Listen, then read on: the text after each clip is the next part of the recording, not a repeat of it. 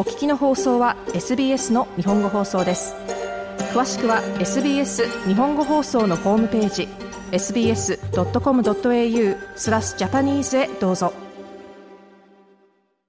皮膚がんの一種メラノーマ専門家ジョージーナ・ロングとリチャード・スコイラーがキャンベラでオーストラリアン・オブ・ザ・イヤーに選ばれました。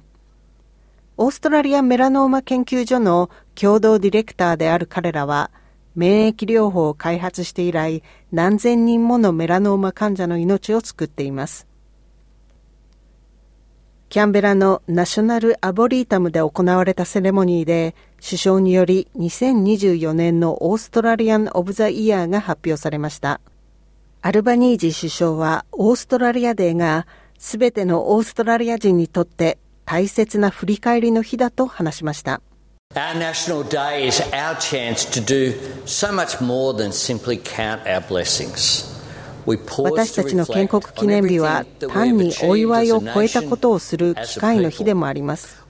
私たちは振り返ります国家として人として歴史の良い面も悪い面も通して何を達成してきたか何を作り出してきたかをです共に立ち向かった課題共に掴んだチャンス共に超えてきた試練そして共に見る未来ですアルバニージ首相でしたジョージーナ・ロング教授とリチャード・スコイラー教授は、共に2024年のオーストラリアン・オブ・ザ・イヤーとなりました。彼ら二人の免疫療法は何千人ものメラノーマ患者の命を救っています。受賞を光栄に思うと彼らは話しました。We never imagined our life work would lead us here. We stand here tonight proudly representing every melanoma patient and their families. 私たちの研究で私たちがここに立てると思っていませんでした。ここで全てのメラノーマ患者、脳がん患者をはじめとする全てのがん患者と彼らの家族を代表してここに立っています。私たちはこの素晴らしい栄誉をオーストラリアメラノーマ研究所のチームと支援してくれた方たちと分かち合います。この研究所は世界でも有数のメラノーマ研究と治療施設です。私たちの心はいつもこの画期的な治療が手遅れになってしまった患者の家族と共にあります。私たちはあなたの愛した人たちに永遠の借りがあります。そして研究のために献身してくださったすべての患者さんにもです。彼らによって他の患者の未来が変わりました。ええ、最高のオージーのメイトシップです。ログ教授とスコイラー教授でした。ヤング・オーストラリアン・オブ・ザ・イヤーに選出されたのは水泳選手エマ・マキョンです。マキョンさんは最も成功したオーストラリアオリンピック選手です。彼女の28歳の誕生日前に受賞が決まりました。2020年夏のオリンピックではエマは歴史上女性水泳選手として初めてそして女性選手として2人目のオリンピック1大会で7つのメダルを獲得しました。彼女はこの受賞を光栄だと話します。I'm so humbled and honored to have received this award, especially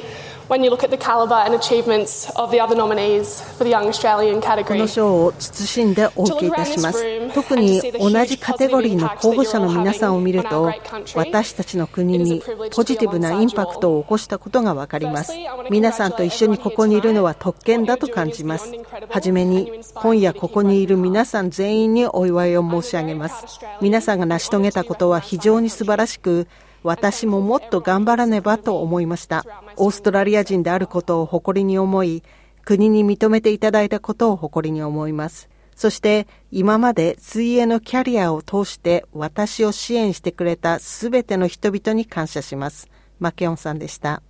2024年のシニアオーストラリアン・オブ・ザ・イヤーは言語学者でコミュニティリーダーのヤルメイ・ユーヌービングです。教師であり言語学者として彼女はヤルカラバイリンガルスクールで40年間教えてきました。2023年3月に退職しました。ユーヌービングさんはコミュニティに利益をもたらすことが常に彼女の仕事の最優先にあったと語ります。Education in Yirkala Biling School has always been my passion and my most treasured 学校での教育はいつも私の情熱でした。そしてそれが家族やコミュニティとともに私の人生で達成した宝物です。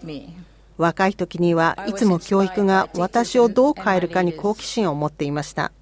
先生やリーダーにいつも刺激をもらっていました。しかしその時には言語学教師になるとは思ってもいませんでした。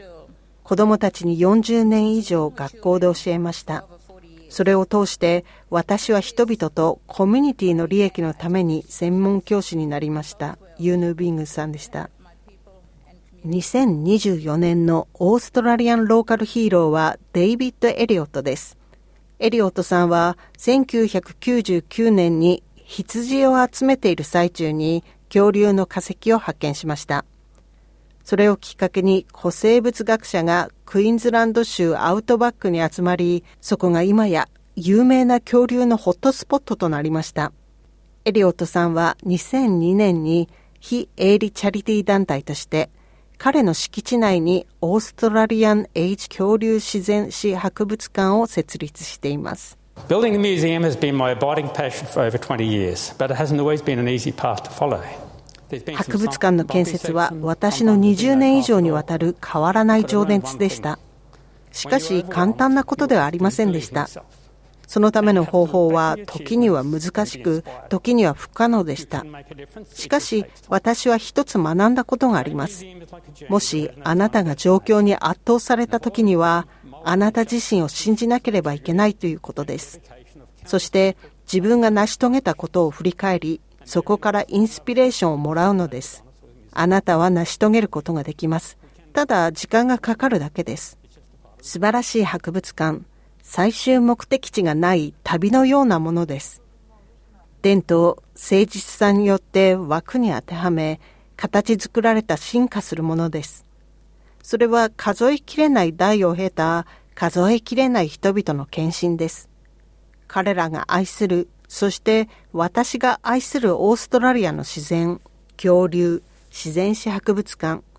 私たちはそれを形作ることができ、私たちはそれを続けます。これは私たちの旅の一部に過ぎません。エリオットさんでした。SBS ニュースアイメン・バグダディのレポートを SBS 日本語放送北田和代がお送りしました。もっとストーリーをお聞きになりたい方は iTunes や Google ポッドキャスト Spotify などでお楽しみいただけます。